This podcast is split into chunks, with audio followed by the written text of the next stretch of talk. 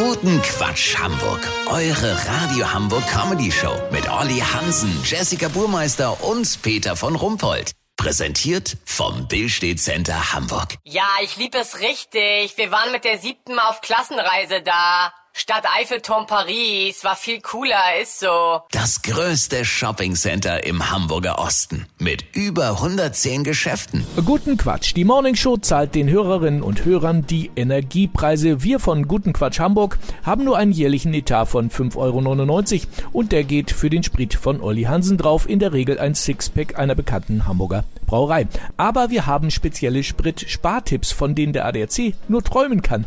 Olli, was macht deine Spritspartipps äh, so einzigartig? Weil sie allumfassend sind, sich nicht nur auf das Fahren der Auto beschränken, sondern auch auf das Stehen der Auto. Weißt, wie ich mein? Nein, ehrlich gesagt noch nicht wirklich. Peter, das Stehen der Auto, da sind sich Experten einig, verbraucht am wenigsten, genau genommen gar keinen Sprit. Die Unfallgefahr bei einem parkenden Fahrzeug reduziert sich um 97 Prozent, der Spritverbrauch um 100.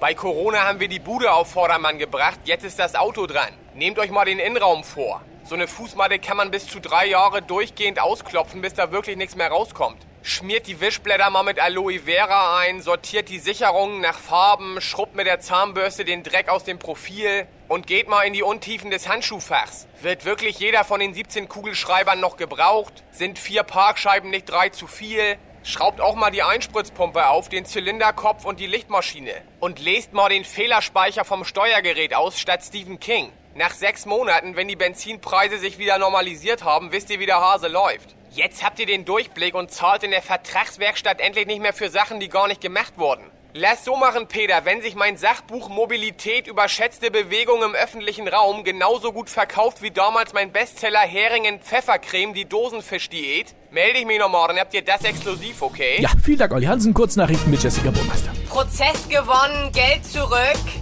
Reiseteilnehmer verklagt Veranstalter, weil Amerika-Rundreise über weite Strecken geradeaus verlief. Peinlich, neuer Tarnkappenbomber der Bundeswehr hat weniger Funktionen als ein Thermomix.